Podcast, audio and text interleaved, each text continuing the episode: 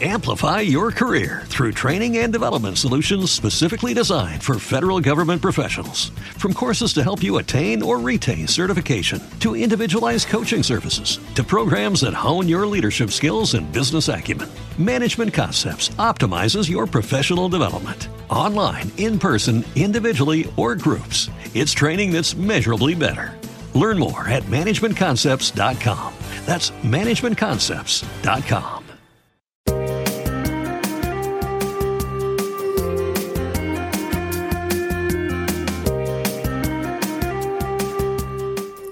Hola, soy Laura García Agustín. Soy psicóloga clínica y también soy divulgadora. Y cuento con más de 20 años de experiencia profesional en distintos medios de comunicación, en los que lo que hago es acercar la psicología a todos los públicos. Mi objetivo siempre ha sido hacer que la psicología sea fácil de entender y sobre todo accesible para todos y todas. También soy autora de cinco libros de crecimiento personal. El último, titulado Entrena tus fortalezas, te ayuda a descubrir y a desarrollar el poder que hay en ti. Atrévete a descubrirlo. Pero ahora te doy la bienvenida a mi podcast. En él, cada semana voy a tratar temas de gran interés para tu crecimiento personal. Además, también voy a compartir contigo un montón de estrategias y recursos muy eficaces para mejorarte, que van a enriquecer tu vida y van a ayudarte a sacar tu máximo potencial. Vente.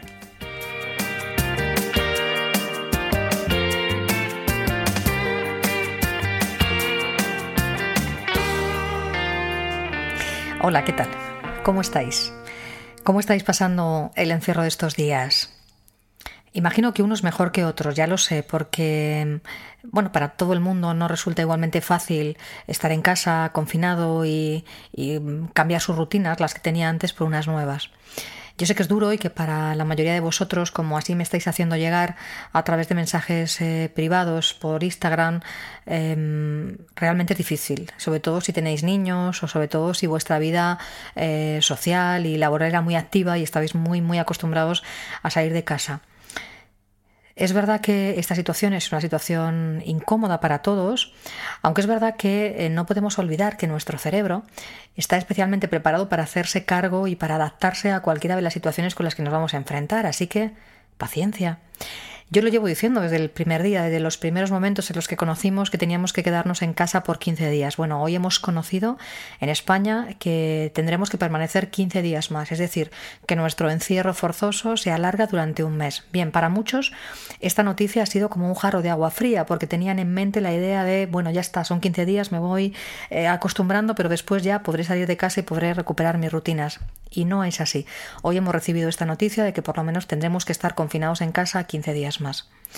Y esto, aunque al principio inicialmente pueda parecer, insisto, un jarro de agua fría, si le damos la vuelta y lo vemos de una manera positiva, pues también podrá traernos cosas buenas. ¿Por qué digo positivo? Bueno, hay dos vertientes para tratar esto de manera positiva. La primera, si nos quedamos 15 días más en casa, estoy segura de que contendremos esta pandemia y conseguiremos vencer a este virus y no propagarlo más. Ese es el objetivo de quedarnos en casa. Así que, por favor, todos aquellos que todavía no estéis concienciados, que yo sé que sois muy pocos, pero todos los que todavía no estén concienciados, por favor, quedaros en casa, quedaros en casa y ayudarnos a todos. Ayudar al personal sanitario para que pueda hacer su trabajo, ayudar a los gobiernos para que puedan hacer el suyo y ayudarnos a nosotros, a cada uno de nosotros, para no seguir propagando el virus. Así que apelo a vuestra responsabilidad para que todos y cada una de esas personas os quedéis en casa en el caso de que no lo estéis haciendo. Yo sé que la inmensa mayoría de la población se está quedando en casa, está siendo responsable, está siendo solidario y gracias a esa acción conjunta a nivel global conseguiremos parar esta epidemia. Esa es una parte buena, como digo, el que nos hayamos unido, el que hayamos conseguido aunar esfuerzos para parar esta pandemia. El segundo efecto positivo, como os decía antes, es que nuestro cerebro tiene la capacidad para adaptarse a cualquier situación, por mala que sea. Con lo cual, como segundo efecto positivo, lo que tenemos es que dentro de muy poco estaremos ya totalmente integrados en las nuevas rutinas. La semana pasada, eh, acordaros que hice un directo en Instagram eh, para que todo el mundo pudiera tener acceso a la información más reciente y dar algunas pautas psicológicas para que la gente pudiera manejar bien la ansiedad y la incertidumbre que estaba padeciendo. Mm, con respecto a las noticias que estaban llegando. Y yo decía en ese primer directo que nos íbamos a ir acostumbrando poco a poco si establecíamos unas rutinas adecuadas que nos permitieran estar activos. Bien, pues como ahora vamos a estar más días en casa, esas rutinas cobran empezar importancia, de manera que si no las habías hecho ya la semana pasada, te invito a que las hagas y a que las mantengas y a que las eh, sigas realizando de manera puntual cada uno de los días. Luego hablaré un poco más de las rutinas, pero si establecemos esas rutinas y nos acostumbramos a hacer lo mismo o muy parecido de lo que hacíamos fuera en casa, al final, insisto, nuestro cerebro se va acostumbrando y se va habituando a una nueva situación. Por ejemplo, como decía la semana pasada, si establecemos un horario en el que ponemos las horas que vamos a trabajar, si establecemos un horario de ocio y tiempo libre, establecemos un horario en el que metemos ejercicio físico y también establecemos un horario para descansar bien y para hacer actividades de relajación y de meditación, al final nuestro día a día se hace más llevadero. Pero cuidado, que nadie se confunda, porque estoy recibiendo también un montón de mensajes eh, de gente muy angustiada queriendo llenar su tiempo eh, al 200%. Y yo os digo, a ver, por favor, no nos volvamos locos. El tiempo es el que es y tenemos 16 horas para estar despiertos, para organizar nuestro tiempo de manera diurna y 8 para dormir. Entonces es importante que esas 8 horas de descanso, de sueño, las respetemos. Da igual que estemos en casa o da igual que estemos fuera. Cuanto mejor descansemos, cuanto mejor durmamos, después mejor actitud vamos a tener al día siguiente para encarar el día a día. Entonces, 8 horas para dormir, 16 para repartir. ¿Entre qué? entre nuestro trabajo, tenemos 8 horas, 8, 10 horas, dependiendo de quién, para dedicarlas al trabajo, y el resto, fíjate, si dedico 10 al trabajo, tengo 6 para ocio, tiempo libre, familia, para distribuirla. Pero esas 6 horas, o 8 que nos podamos dejar para ocio, tiempo libre, no hace falta llenarlas al 300%, insisto, no hace falta tener 857 actividades que hacer cada día. También tiene que haber tiempo para descansar, para aburrirme, para mm, esparcimiento que no suponga un esfuerzo de tener que hacer 1500 actividades. Por favor, seamos sensatos. Esta cuarentena va a durar lo que va a durar y es importante que sepamos disciplinarnos y organizar bien el tiempo para que sea productivo. Así que nada de elevar el nivel de exigencia y tiempo para todo, pero sobre todo con un nivel de exigencia razonable y realista, ¿vale? Entiendo que la primera semana nos ha pillado a todos con el pie cambiado, nos ha pillado a todos queriendo organizar nuestro tiempo al milímetro y al, y al segundo, pero mm, ya no es necesario. Vamos a estar mínimo tres semanas más en casa, con lo cual es el momento de verdad de sentarnos, de planificar bien lo que vamos a hacer, de hacer nuestro horario, de colgar ese horario en el corcho y de poder mirar cada una de las actividades que vamos a seguir haciendo. Bueno, como os decía, estoy, he estado recibiendo esta semana un montón de mensajes vía privada a, raíz del directo en Instagram que hice, como os comentaba, donde la gente lo que más me pregunta es qué hacer con sus emociones. Bueno, yo creo que en aquel directo hicimos alguna referencia a algunas de las emociones más intensas que íbamos a, experimentar estos días, pero bueno, mm, no me importa volver a hablar sobre esta cuestión y, especificar un poco más qué podemos hacer con cada una de las emociones más comunes que estamos teniendo. Fijaos, la mayor parte de las preguntas, es curioso, pero la mayor parte de las preguntas van eh, encaminadas a ¿qué hago con la irritación que me está empezando a invadir? Irritación personal, decir, cabreo, rabia, pero sobre todo irritación personal mía y con la irritación de los demás. Es decir, yo creo que la gente está percibiendo que me estoy empezando a cabrear con un montón de cosas con las que a lo mejor antes no me cabreaba y que los de mi entorno también se están empezando a cabrear con cosas que les molestan más que antes. Bueno, yo aquí haría una diferenciación clara. Una es la irritación personal y otra es la irritación de los demás. Vamos a empezar con la personal, ¿vale?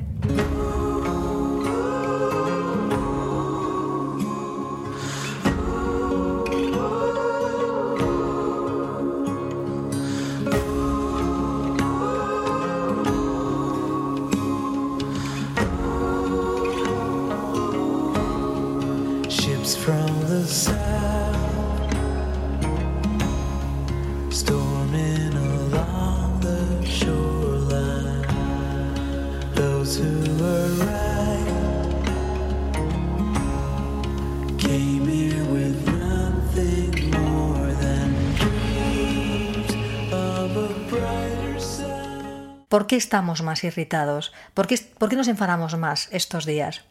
Bueno, hay dos razones principales. Una, las cosas me afectan de una manera más grande, más desproporcionada. Y dos, tengo menos disponibilidad de movimientos, tengo menos estímulos con los que distraerme e interactuar y entonces se concentra mucho en mi persona esa irritación. También es verdad que esta irritación viene acompañada muchas veces de recriminaciones hacia el comportamiento de los demás. Ejemplo, si yo estoy en casa y a lo mejor mi hijo, mi hija o mi pareja o la persona con la que vivo no se comporta de la manera que yo esperaría, por ejemplo, una situación de confinamiento o por ejemplo a la hora de realizar eh, labores domésticas o lo que sea, es probable que la reacción que yo tenga ante ese comportamiento al que antes no le daba la menor importancia, hoy sí sea una reacción más desproporcionada. Es decir, lo que antes no me molestaba ver un calcetín a lo mejor fuera de lugar, pues ahora ver un calcetín fuera de lugar me va a molestar más y además voy a expresarlo más de una manera inadecuada. Probablemente ese calcetín fuera de su sitio va a provocar un conflicto, un roce y va a acabar haciendo que yo reaccione de una manera mucho más eh, abrupta, mucho más agresiva, entre comillas. Bueno, primera recomendación. ¿Es normal? No pasa nada. Es decir, si todo el mundo entendemos que ahora nuestras emociones van a estar un poco descontroladas, van a estar un poco desproporcionadas, porque, insisto, estamos en una situación nueva que no controlamos, para nosotros es una situación de alarma, para nuestro cerebro también es una situación de alarma, pues lo normal es que nuestras emociones estén a flor de piel, que además aparezcan y desaparezcan de una manera intermitente y que generalmente nos provoquen mayor nivel de conflicto con los demás. Es normal, no pasa nada, ese es el primer paso. Reconocer que voy a tener emociones de una manera mucho más frecuente, mucho más intensa y que me van a durar más en el tiempo y que es normal, no pasa nada. Ahora bien, una vez que hemos entendido que esa emoción es normal, lo que hago es gestionarla convenientemente. ¿Cómo gestiono mi irritación? Insisto, primero permitiéndomela. Segundo, viendo a ver cuáles son los pensamientos que están generando esa irritación. Seguramente descubra que en mi diálogo interno aparecerán pensamientos muy desproporcionados con respecto a la situación que tengo que encarar.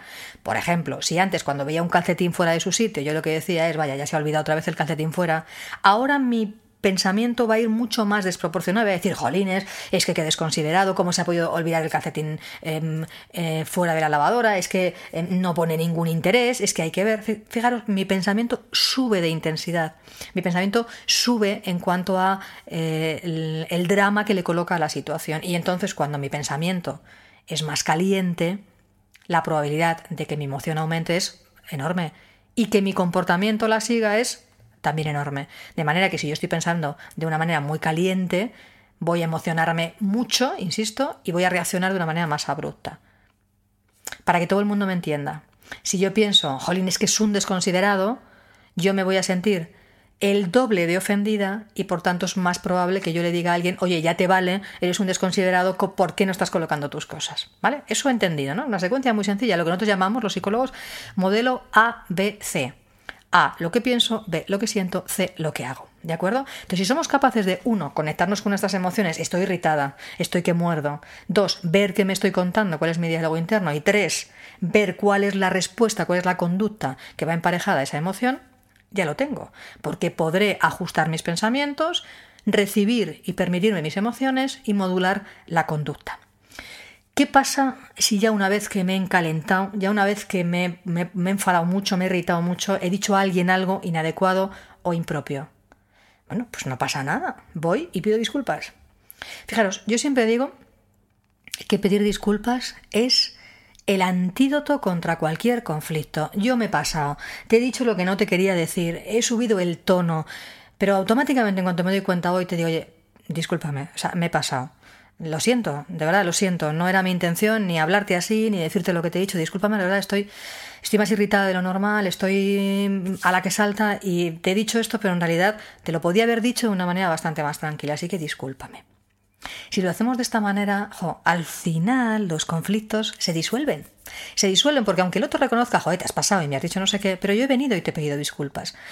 Insisto, la manera en la que gestionamos nuestra propia irritación va a determinar el resultado final, con lo cual, oye, me reconozco mi irritación, se la reconozco a los demás también, oye, estoy que muerdo, hoy estoy especialmente mm, susceptible, si me dejáis mi espacio, pues igual las cosas van un poquito bien. Que ya ha sucedido el conflicto, que ya nos hemos enfadado, que ya le he dicho a alguien un es abrupto.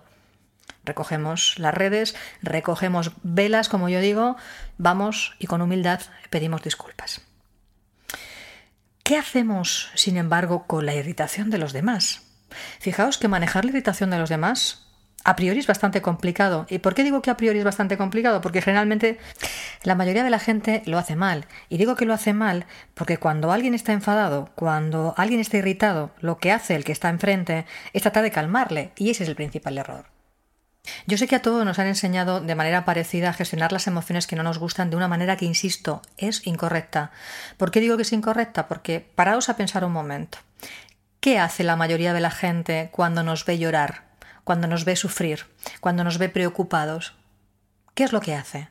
Pues lo que hacen es decirnos no llores, no te preocupes, no te enfades, no te irrites, no te pongas así. Fijaos, lo que hace la mayor parte de la gente, oye, con la mejor intención del mundo, pero lo hace mal, es decirle al otro lo que no tiene que sentir. Lo que le dice al otro es esto no lo puedes estar sintiendo, así que apártalo, échalo, no lo expreses. Fijaos, cuando alguien nos dice no llores, no te enfades, no te preocupes, no te pongas así, ¿cuál es el efecto que sin saber provoca en nosotros? Un rebote. Cuando alguien te dice no llores, tú lloras más. Cuando alguien te dice no te enfades, dices, ¿cómo que no me voy a enfadar? Cuando alguien te dice cálmate, yo me pongo más nervioso. ¿Por qué? Porque no nos están dando permiso para expresar y para Em, compartir nuestras emociones. Fijaos, eso al final se ha generalizado tanto que ni yo le doy permiso al de enfrente para que sienta una emoción, ni yo me la doy a mí mismo. Por eso es tan complicado a veces para muchas personas gestionar sus emociones, porque no se las permiten ni a uno mismo ni a los demás. Con lo cual, entendido esto, vamos a cambiar el paradigma, vamos a cambiar el modelo. ¿Qué vamos a hacer? Cuando alguien nos esté expresando cabreo, irritación, enfado, ansiedad, tristeza, es decir, cualquiera de las emociones que nos han enseñado mal a pensar que son malas. Pues lo que vamos a hacer es recogerlas y reflejárselas. ¿Cómo las recogemos? Oye, ya veo que estás muy enfadado. Y en lugar de decirle, no te enfades, le digo, oye, date permiso para enfadarte, enfádate lo que quieras. Y cuando quieras, lo hablamos. Pero fijaos cómo cambia el tema. Si yo a alguien le digo, no te enfades, se va a enfadar más. Pero si le digo, oye, enfádate, enfádate lo que quieras, experimenta esa emoción y luego lo hablamos, ya la persona que tenemos enfrente automáticamente baja su nivel de enfado, baja su nivel de irritación. ¿Por qué? Uno, porque se siente que le estamos escuchando y dos, porque nadie le niega la emoción. Y esto para el tema de la irritabilidad es fundamental. Cuando alguien está muy enfadado, muy irritado, lo primero que tenemos que hacer es escucharle. Oye, ¿qué te pasa? Te veo enfadado, cuéntame. Y que cuente y que se exprese, que lo exprese como quiera, salvo que realmente la actitud sea muy agresiva, que entonces sí que tenemos que poner un límite y pedir un tiempo fuera. Oye, te veo muy enfadado, entiendo que estés muy enfadado, empatizamos, pero vamos a dejarlo para un momento en el que podamos hablar con calma, ¿vale? Pero si no llega a esos extremos, si no llega a un extremo especialmente abrupto y sencillamente está enfadado y está expresando su enfado, déjale que lo exprese. Es normal que en situaciones de confinamiento como la que estamos ahora, la gente se enfade, la gente esté más irritada, la gente esté más susceptible, eso es normal. Con lo cual, vamos a escuchar, vamos a recibir esa irritación y vamos a dejar que la persona la exprese. Una vez que ya la haya expresado, notaréis rápidamente que esa persona baja en un porcentaje muy grande ese nivel de irritación. Es decir, que si estaba en un 9 de irritación, una vez que la expresa va a bajar a un 5 de irritación, con lo cual ya nos va a permitir poder hablar con él de una manera más tranquila y más resolutiva. Nos va a permitir poder buscar soluciones o hacerle pensar. Pero pensar vosotros que cuando alguien está muy irritado, no escucha. O sea, da igual lo que tú le digas. Lo único que va a notar es tu actitud. Por tanto, si yo le digo, oye, te veo enfadado, venga, desahógate, expresa lo que necesites, va a notar una actitud de acogimiento, una actitud de empatía y por tanto va a reducir su nivel de irritación pero no nos va a poder escuchar hasta que no se calme, de manera que por eso no hablamos, por eso solamente escuchamos. Cuando ya se ha calmado es cuando empezamos a, oye, pues, ¿qué podemos hacer? Vamos a ver cómo podemos manejar esto, vamos a buscar soluciones juntos, vamos a ver si podemos cambiar alguna de las cosas que me estás diciendo que te incomoda, es decir, vamos a hacer que todos ganemos. Ese es el modelo que yo siempre os enseño. El modelo todos ganan, gano yo y ganas tú, ¿vale? Pero si no permitimos que la gente exprese sus emociones, aunque, insisto, no nos guste recibir el chaparrón, la situación va a ser todavía peor, ¿vale? Ahora, otra de las preguntas que más, me hacéis, aparte de lo de la irritación y los conflictos, es ¿qué hago con mi propio cabreo frente a los demás? Ya no, ya no con la gente de mi casa, sino cuando veo las noticias que la gente sale a correr, que la gente va a comprar el pan 17 veces, que la gente pone excusas para escaquearse de la situación de encierro. Yo os confieso que yo también me enfado, que a mí también me molesta que la gente sea tan caradura y tan sinvergüenza.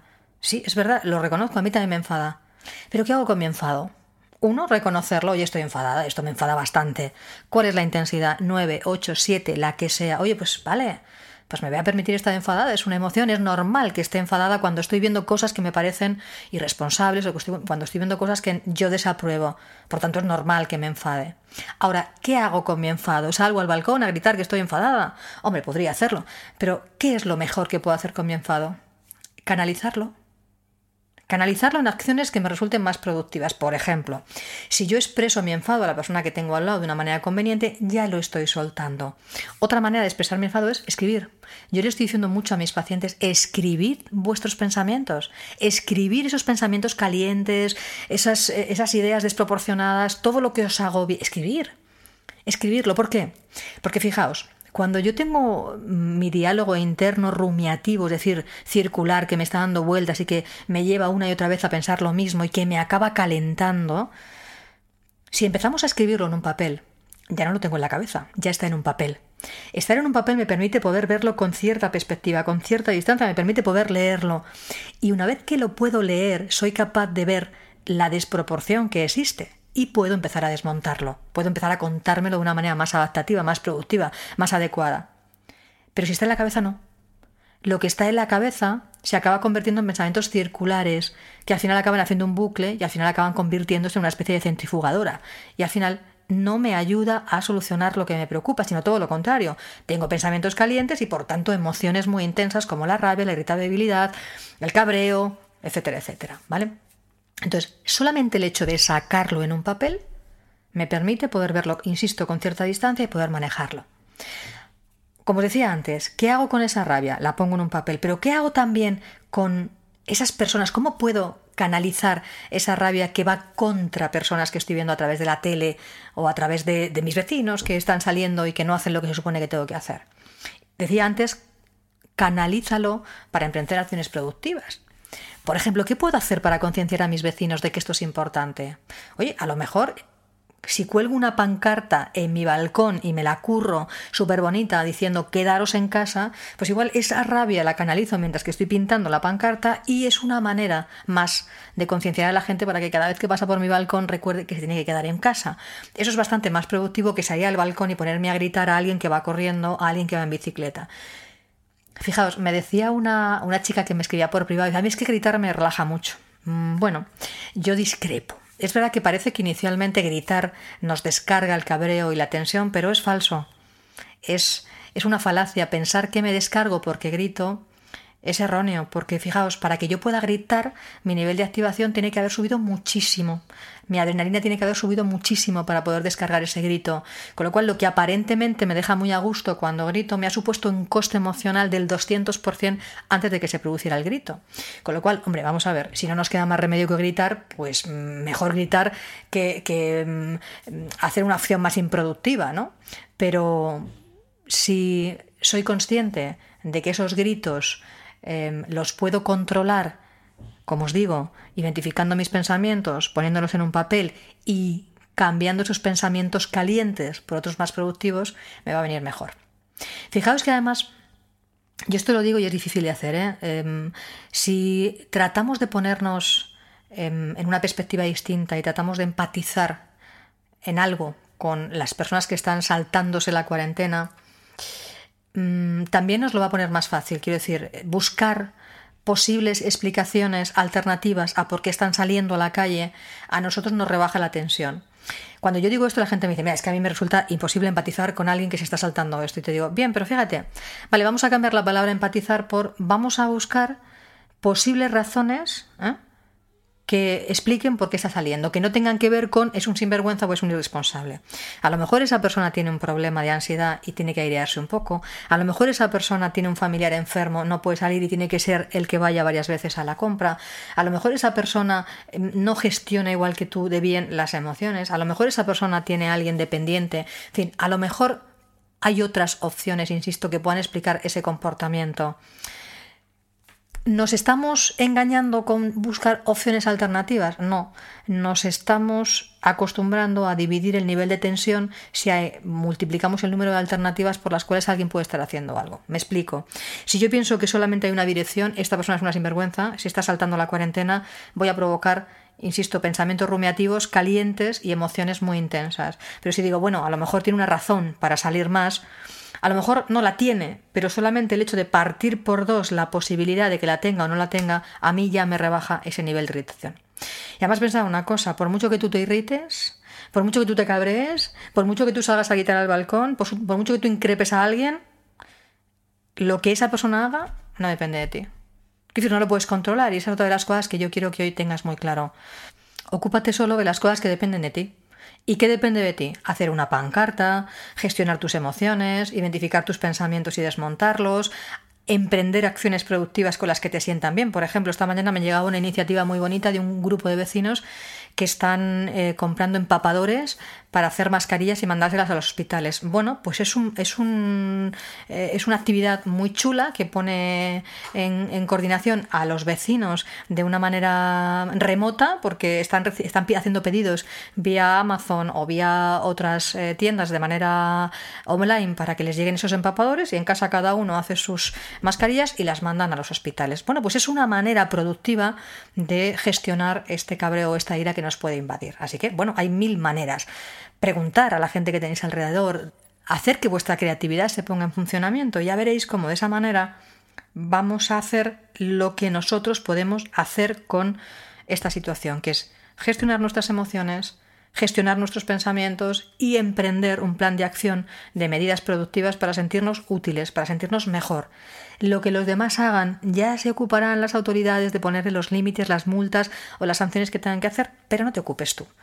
De algo, insisto, que no puedes solucionar. No puedes. O sea, no es fastidio, ¿no? Pero no puedes. Esto, cuando lo entendemos, cuando de repente me paro conmigo mismo un rato y digo, a ver, ¿Y yo qué puedo hacer para que la gente no salga a la calle? Pues aparte de una pancarta de colgada en mi balcón, aparte de gestionar toda esa información vía redes sociales, aparte de em, proponer a la gente que haga acciones solidarias y aparte de entender que el género humano funciona así y que yo no lo voy a cambiar y que un cabreo supino tampoco lo va a cambiar, pues nos ayuda a ser bastante más eficaces. Y sobre todo, lo que yo siempre os digo, apagar la mitad, como mínimo, de coste emocional por algo que no podemos gestionar. ¿Vale? Otra mucha gente me ha preguntado cómo podemos manejar la incertidumbre en estos momentos. Bueno, yo creo que la mejor manera de manejar la incertidumbre en estos momentos es no adelantarnos a los acontecimientos y centrarnos en el aquí y ahora, en lo que estamos haciendo ahora y en que cada día es un día, como si fueran compartimentos estancos. Ahora estoy aquí, estoy haciendo esto, estas son mis rutinas, estas son las cosas que estoy haciendo que me gustan y lo que está pasando ahí fuera ya se está encargando alguien de solucionarlo. Yo estoy ocupándome de mi espacio, de mi entorno, de lo que yo puedo controlar, como siempre os digo. Eso, aunque parezca increíble, cuando yo controlo mi espacio, cuando yo controlo mi entorno, la sensación, la percepción de seguridad aumenta porque lo que depende directamente de mí lo tengo controlado. Si no me ocupo de lo que está pasando fuera porque no depende de mí, la incertidumbre se rebaja muchísimo. Eso es muy importante. Porque os recuerdo, Insisto, la incertidumbre aparece cuando yo no sé lo que va a suceder y empiezo a plantearme los famosos ISIS. ¿Y qué va a pasar con esto? ¿Y si pasa lo de más allá? ¿Y si luego cuando acabe esto no tenemos trabajo? ¿Si hay una crisis económica? ¿Si no puedo hacer tal o si no puedo hacer cual? Eso no lo sabemos nadie. Entonces plantearnos hoy, a día de hoy, de 22 de marzo, qué va a pasar el 22 de abril, nos genera una angustia, un estrés, innecesario que no tiene ningún sentido, puesto que no lo podemos modificar. Sabemos todos que tenemos que alcanzar el pico de la curva y cuando lo hayamos alcanzado empezar a bajar en la, epidemia. Pero hasta entonces lo que podemos hacer ya lo estamos haciendo, confinarnos en casa, trabajar desde casa, organizar nuestra vida desde casa y esperar que esta tormenta suceda. Si eso lo hacemos así, insisto, si me centro en el aquí y ahora, en lo que yo puedo hacer en mi casa, con mi familia, en mi entorno, la incertidumbre se rebajará bastante. Otra de las preguntas que me ha hecho muchísima gente, pero muchísima, muchísima gente es ¿cómo controlo el miedo? Bueno, yo sé que el miedo es una de las emociones más impopulares que existen. Probablemente porque la gente no lo conoce bien, porque la gente no está acostumbrada a sentir miedo y entonces eh, cuando no nos gustan las emociones que sentimos, pues eh, nos ponemos muy en guardia. Fijaos que tanto el miedo como la ansiedad son respuestas parecidas, pero no son iguales. El miedo es más específico y la ansiedad es más inespecífica. El miedo aparece cuando tememos que puede ocurrir algo que nos asusta y que no queremos tener. Entonces nuestro, nuestra amígdala, que es eh, la, guardiana del centro de control de las emociones, se pone, se pone pues eso, de manera alerta y entonces nos, nos avisa de que algo puede pasar, de que algo malo puede pasar. Fijaos que como yo siempre os digo, el miedo no es más que otra emoción como la alegría, como la tristeza, como la rabia, como la incertidumbre, como la sorpresa, en fin, es una emoción. Y como emoción, tenemos que gestionarla como yo os he enseñado a gestionar las emociones, igual que las demás. Primero, identificándola y después permitiéndomela. Y aquí hay gente que me dice, ostras, pero es que, ¿cómo me voy a permitir el miedo si es que yo no quiero tener miedo? Y digo, ya, pero es que ese es el principal error para gestionar una emoción. Las emociones que no nos gustan, tratamos de echarlas, tratamos de que no duren, tratamos de que no aparezcan, y en esa guerra, en esa resistencia, la emoción siempre gana. No olvidéis esto. Siempre que yo me resisto a una emoción, la emoción siempre gana, nos va a invadir, pero además nos va a invadir pegándonos un bofetón. De manera que la mejor manera de gestionar el miedo es recibirlo, aunque no nos guste. Y yo siempre os digo que podéis decirlo en voz alta, no me gusta sentir esto, pero es lo que estoy sintiendo. Y entonces, una vez que me lo reconozco, me pongo a observar lo que hace el miedo, sin más. Déjalo que suba, déjalo que se mueva por dentro de, de ti y observarás que aunque no te guste, no es más que una emoción. No es peligroso, no te va a hacer nada, no te va a morder. Ya sé que es llamativo, ya sé que tu cuerpo reacciona, ya sé que son síntomas que habitualmente son intensos y que te paralizan, pero si los observas, si sencillamente te limitas a observarlos, te darás cuenta de que no te hacen nada malo. Esto es como cuando uno pasa por la puerta del vecino y tiene un perro que le ladra. El primer día te pegas un susto tremendo. El segundo día, bueno, pues no te gusta mucho. El tercero, mm, el cuarto te vas acostumbrando. Y el quinto te das cuenta de que el perro ladra, pero que no te hace nada. Cuando realmente entiendes que el perro va a ladrar, pero no te va a hacer nada, es cuando dejas de prestar atención al perro. Pues con el miedo pasa algo parecido. Cuando nos damos cuenta de que es una emoción intensa, sí, que nos genera cierto malestar, sí, pero que tan pronto le damos permiso para quedarse con nosotros y me digo en voz alta, tengo miedo, pero ya está, no pasa nada, no me va a morder, puedo funcionar con miedo aunque no me esté gustando lo que siento. El miedo se coloca, como se coloca la ansiedad, como se coloca la rabia, como se coloca la tristeza, es decir, las emociones. Recordar, no son peligrosas, aunque no nos gusten. No son peligrosas, solo son emociones. Así que aprender a recibirlas, aprender a observarlas y aprender a permitirnoslas nos permite poder funcionar con ellas.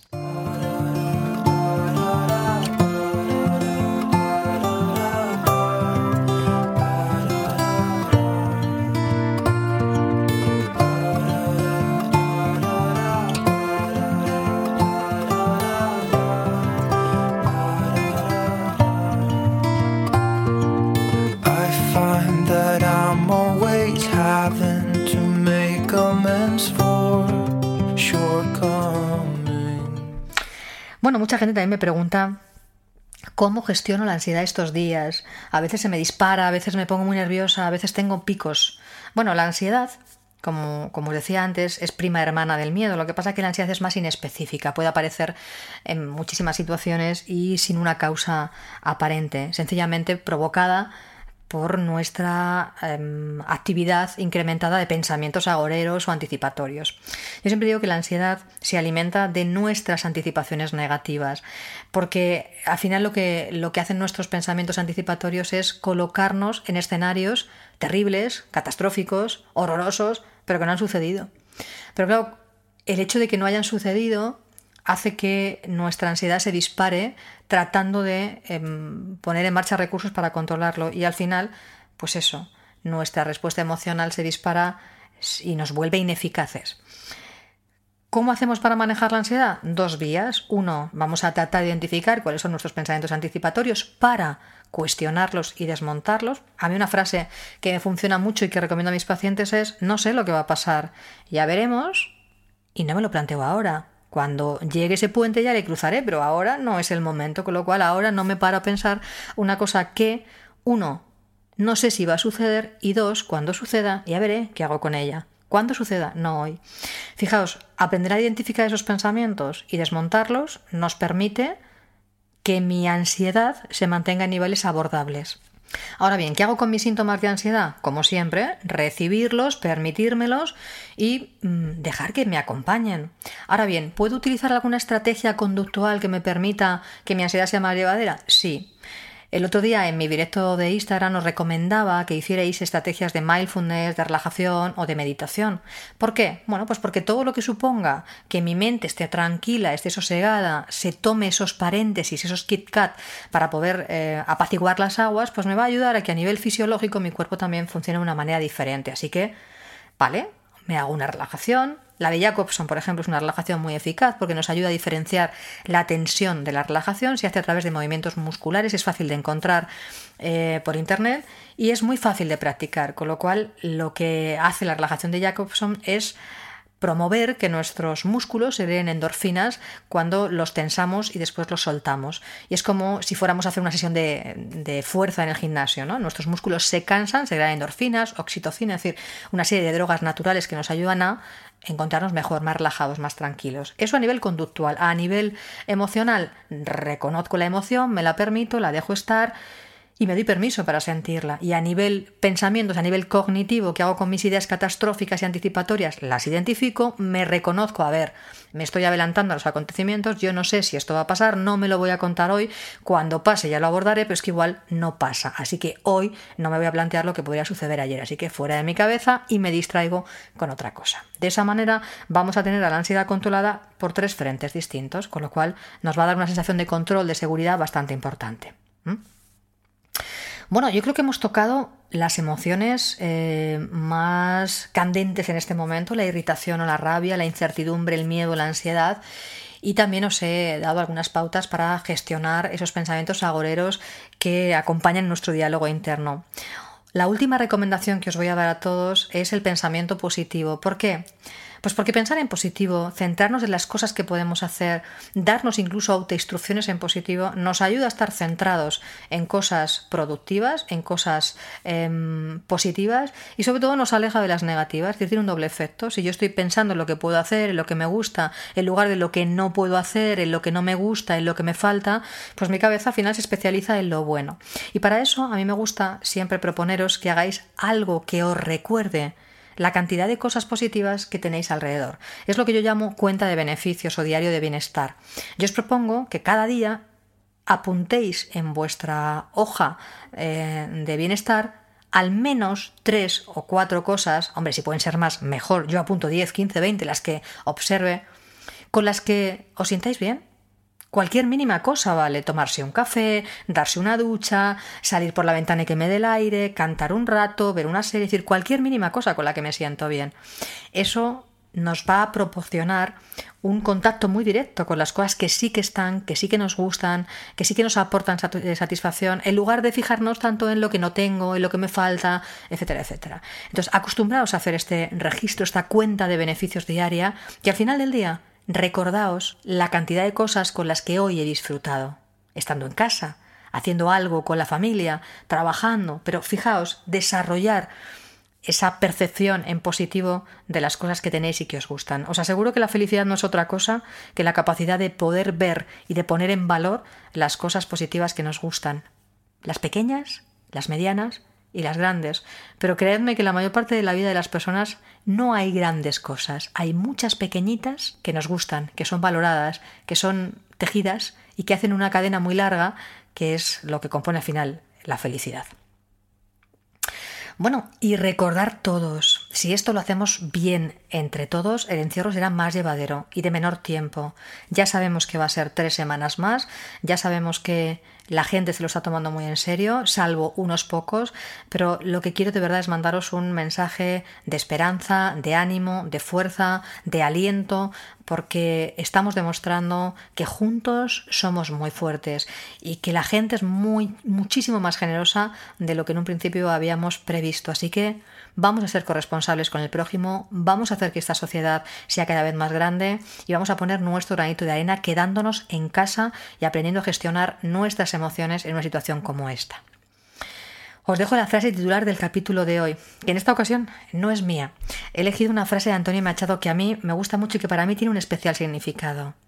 Es esta. Decía el poeta, todo pasa y todo queda. Para mí lo que quería decir el poeta es que nada es interminable, que todo acaba pasando, hasta lo peor.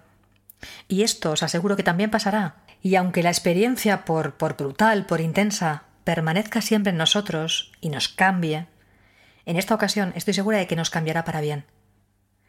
Todos estamos aprendiendo muchísimo de esta etapa de recogimiento y de introspección y vamos a salir muy fortalecidos.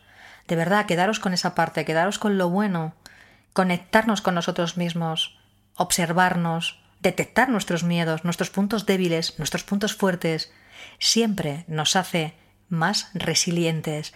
Así que, venga, que no decaiga el ánimo, que no decaiga la fuerza, que no decaiga la motivación.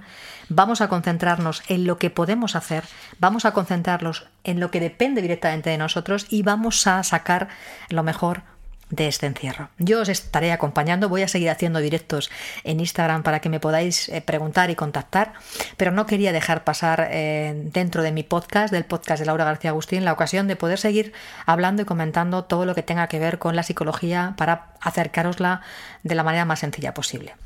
Os recuerdo, eso sí, que para que todas las recomendaciones que yo os doy sean eficaces, tenéis que practicarlas con regularidad un poquito cada día, por lo menos, para que se puedan consolidar. Ya sabéis que todo lo que no se entrena no se consolida, así que si realmente queréis reforzar vuestra seguridad personal y manejar esta situación de estrés con éxito y volveros personas más resilientes, tenéis que entrenar estas recomendaciones todos los días un poquito, como siempre os digo.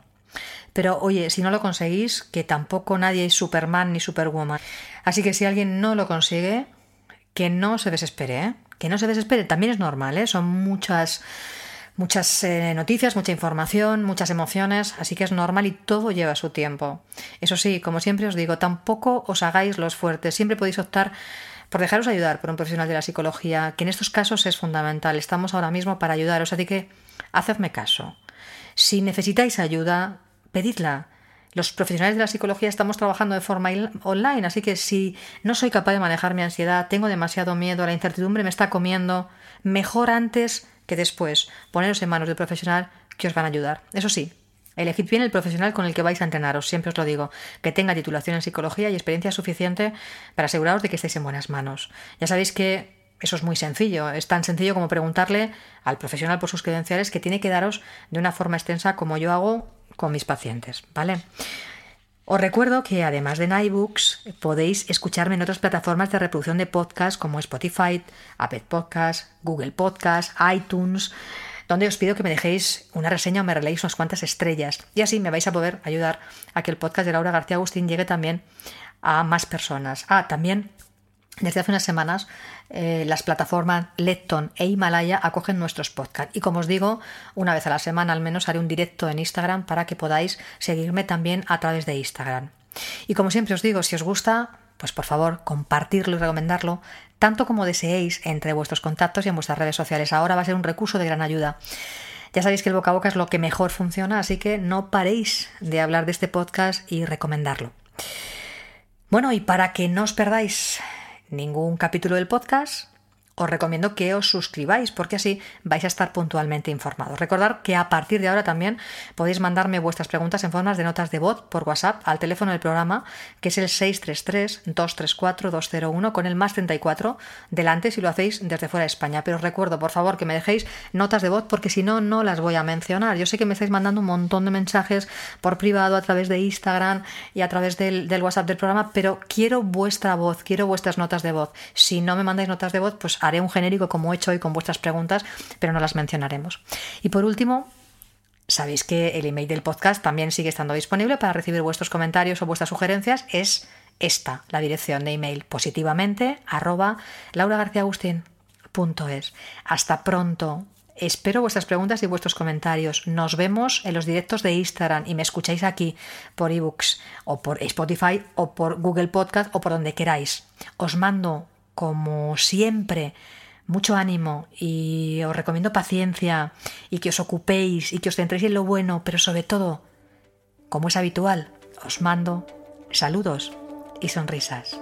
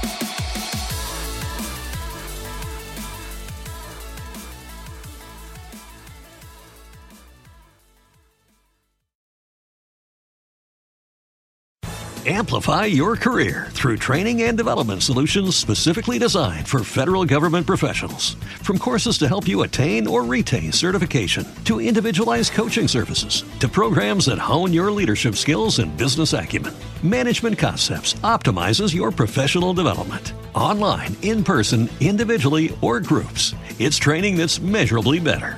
Learn more at managementconcepts.com. That's managementconcepts.com.